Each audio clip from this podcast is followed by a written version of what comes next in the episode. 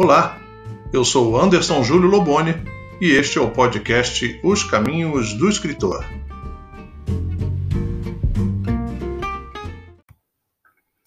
Seja muito bem-vindo, seja muito bem-vinda ao nosso podcast Os Caminhos do Escritor. Esse é o nosso episódio de número 11. E como você sabe, você pode sugerir pautas aqui, sugerir os temas que nós vamos falar através do e-mail mentoria@andersonjulioloboni.com. mentoria@andersonjulioloboni.com.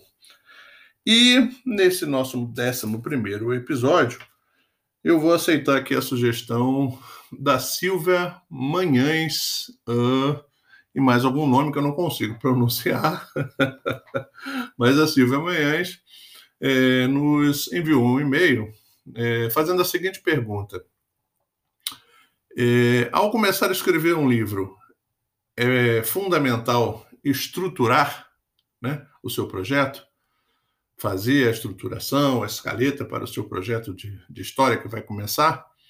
Essa é a pergunta da Silvia Manhães. Silvia, obrigado, viu? Mande sempre o seu e-mail, que a gente, na medida do possível, vai tentando atender aqui. Bom, estruturação de livros. É, existem muitos adeptos da estruturação que entendem que esse é um caminho mais fácil para você é, transcorrer sem sobressaltos o caminho da criação da tua história. Né? E existe alguns que acham que uh, fazer essa estruturação, fazer a escaleta, é, é uma forma de endurecer, né, enrijecer o processo criativo.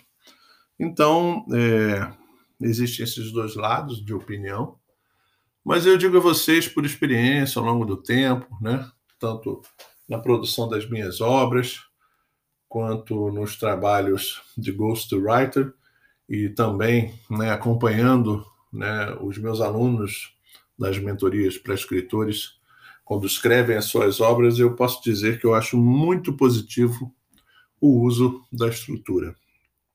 Por quê? A partir do momento né, que você começa a planejar sua obra, né, você tem um determinado tema, você tem um argumento é, sobre o qual você vai escrever. Então, é, a, a, estrutura, existem uns modelos de estrutura já, né, alguns apresentam como pré-determinados, mas eu, eu acho que cada autor vai é, encontrar a sua maneira de fazer essa estrutura. É, como eu estava dizendo, estruturar, planejar esse livro, né? Como você vai escrevê-lo, escrevê-lo do início ao fim, é muito importante. Por quê? Através da estrutura você tem a, a certeza de que a certeza quase absoluta de que você não vai ser interrompido por um bloqueio criativo. Você não saber para onde essa história vai. Né? Então, se você, por exemplo, coloca é, na sua estrutura que a sua história vai ter, digamos, 20 capítulos. E esses 20 capítulos, você começa, né, nessa estrutura, nessa preparação, nessa organização, você começa a definir algumas coisas. Então, no primeiro capítulo tem a apresentação né, da história. É, logo no início, né, nos primeiros capítulos, já tem que se apresentar né, o conflito né, da história, aquilo que tem que ser vencido, que tem que ser resolvido, que tem que ser encarado pelos personagens. E você pode, por exemplo, colocar no seu quinto capítulo vai ter um acontecimento que vai fortalecer esse conflito, vai piorar as coisas dentro da história. E, você começa a distribuir a chegada de um personagem num determinado capítulo, um acontecimento num outro determinado capítulo. É, um novo personagem entra né, num outro determinado capítulo. O clímax chega lá no 18º capítulo, por exemplo, tem a virada, né? Se você conseguir distribuir todos aqueles acontecimentos que já estão na sua cabeça, dentro da estrutura, você vai ter bastante tranquilidade né, ao longo do caminho da criação da história. Você sabe para onde a história vai, né? É, você sabe os acontecimentos principais da história, então você não vai ser surpreendido pela, por, por aquele momento de não saber o que fazer dentro da história, né? Quando você consegue estruturar antes, esse caminho é muito mais fácil. E quando eu falei anteriormente, né, existem as estruturas mais, os tipos de estrutura, né, que, que normalmente se apresenta, a gente, se a gente for voltar lá com os gregos, né, é, a, a estrutura em três atos, em três partes, né, né os clássicos, é, inclusive é, Aristóteles, né, é, chegou a, a no livro é, em A Poética, né, a, a, analisar as peças clássicas. É, é, ali está muito presente né, o conceito da estrutura em três atos. Mas eu, eu prefiro, eu vejo melhores resultados é, numa estrutura sem, sem esses atos especificados. Também né, não tem como você é, estipular uma quantidade de capítulos que a história tem que ter, vai depender de cada história, né?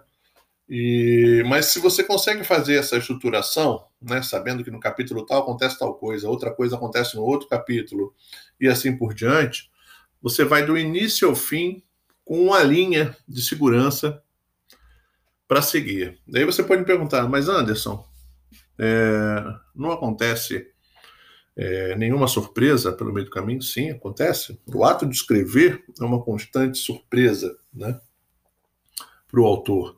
É, é, claro que a história pode ir para um caminho completamente diferente, porque, como eu já disse, tive a oportunidade de dizer aqui no podcast, uh, nós, os autores, não são os donos da história. A história ela tem vontade própria. então, é, a, um determinado personagem que de repente vai morrer, não morre, né? Um, uma relação que vai ensejar um, um, um, casamento, não acontece, né? Mas em linhas gerais, aquela ideia principal, ela está preservada com a sua estrutura inicial. Então, a partir do momento, mesmo que tenham novidades acontecendo ao longo do processo da escrita, você está bem é, seguro em relação a isso. Você não vai. A, a chance de você se perder é muito pequena. Esse é um método que eu uso, né? E, e sempre oriento aos meus alunos das mentorias é, que usem e os resultados sempre são bons na maioria das vezes, né? É, claro, você precisa ter uma boa história. Se você tem uma história sem pé nem cabeça, você não vai conseguir fazer nem a estrutura, né? Mas, como eu disse antes, alguns preferem sentar e começar a escrever. Né? Tem até uma, uma coisa muito engraçada que a gente costuma falar no meio literário, né? que é sobre o João Baldo Ribeiro. O João. Dizem que o João Baldo Ribeiro ele senta na frente lá da máquina, do, na máquina não, da, da, do computador, e fica olhando o tempo pensando, e aí ele escreve o título. Já escreve o título da obra. E a partir dali ele começa a escrever a história inteira. Né? Então eu acho que isso é é próprio dos gênios, né? É, você sentar na frente do, do papel, ou da folha em branco, ou da, da página em branco, sem saber o que vai escrever e começar a fluir assim, é, é, é uma coisa realmente é, muito difícil, só acontece realmente com aqueles né, autores mais que especiais, né, que, que a gente chama, costuma chamar de gênios da literatura. É, algumas pessoas alguns escritores, eu conheço alguns, eles preferem né, enfrentar o risco do bloqueio criativo. Né?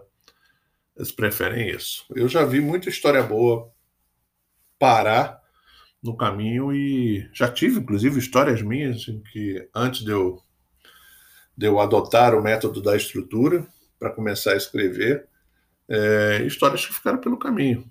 Né? E eu só consegui é, terminar as histórias quando eu voltei lá atrás, fiz a estrutura e fui mudando o que já estava escrito, né? Então esse é um método que eu acho mais seguro, né? Mas como eu já disse, não é o único, né? Você pode, obviamente, se você se sente uh, tolhido ou pressionada é, por conta de uma estrutura, então faça, né? Sem, sem usar a estrutura e, a gente vai torcer para que dê tudo certo. né? Então, voltando à estrutura, é, a vantagem, né, como eu disse, é quando você consegue perceber que os acontecimentos da sua história, por exemplo, que estão planejados lá para o capítulo 8, já acontecem no caminho é, no capítulo 5. Então, é, e aí você se depara com um, uma coisa que é muito importante, que eu acho muito positiva, que é você avaliar. Olha, aconteceu no era para acontecer no capítulo 8, aconteceu é, no capítulo 5, porque a história está muito insossa, né, não teve acontecimento suficiente para que isso acontecesse no, no capítulo 8 e, e, e veio para o 5? Ou será que é porque você foi sucinto, foi direto, né? você não, não encheu linguiça, foi direto ao ponto, respeitou o fluxo da história? Isso pode ser um grande aprendizado né, para outras obras. Então, numa próxima estrutura de obra, você já pode fazer é, planejamentos mais enxutos. Né? Mas, enfim, é, como eu disse, eu prefiro fazer estrutura, acho que é um caminho mais seguro. Né? E o mesmo você pode, quando você prepara essa estrutura, você pode. É, junto dessa ideia inicial que você vai, vai dividir em capítulos, é, você pode determinar que determinados personagens precisa acontecer tais fatos para aqueles personagens. Né? Então você tem um andamento de toda a história acontecendo em capítulos, é como se fosse uma agenda, né? Mas também é importante para os personagens, pelo menos aqueles principais é, da história, você definir o que acontece com cada um. Volto a dizer, não tem problema nenhum se no meio do caminho tudo mudar, em termos de acontecimento. Quem ia morrer não morreu, quem ia viver até o fim morre, quem ia casar não casou, quem o casal mais mais perfeito do mundo se separou, não tem problema nenhuma se acontecer alguma surpresa. Mas a, a, a, o fluxo, a segurança que vai te, a estrutura vai te dar é, é muito boa, porque vai, per, vai permitir a você é, ter atenção para outros detalhes, né? E como isso não, uma história nunca é escrita de uma vez só, né? Muito tempo, vai ter aquele dia que você está super inspirado, né? E aí você vai avançar bastante na escrita daquela história tem aquele dia que você não está num dia bom e aí vai vai ser lento o processo, vai sair pouca coisa e provavelmente até depois você vai achar que aquilo não valeu a pena e vai reescrever. Então, a estrutura, né, a estruturação da obra te traz essas vantagens, né? Então, é, respondendo à pergunta enviada pelo e-mail, sim, eu prefiro o uso da estrutura para facilitar a construção da história e não me fazer não fazer com que eu me depare com o tal do bloqueio criativo que a gente já conversou aqui, tá bom? Você sabe, você pode pedir, é, sugerir o seu tema aqui para o nosso podcast Os Caminhos do Escritor através do e-mail mentoria@andersonjulioloboni.com mentoria@andersonjulio.com e pode me visitar lá no meu perfil no Instagram é anderson.julio.loboni. Tá bom, gente? Eu aguardo vocês aí no próximo episódio. Até lá!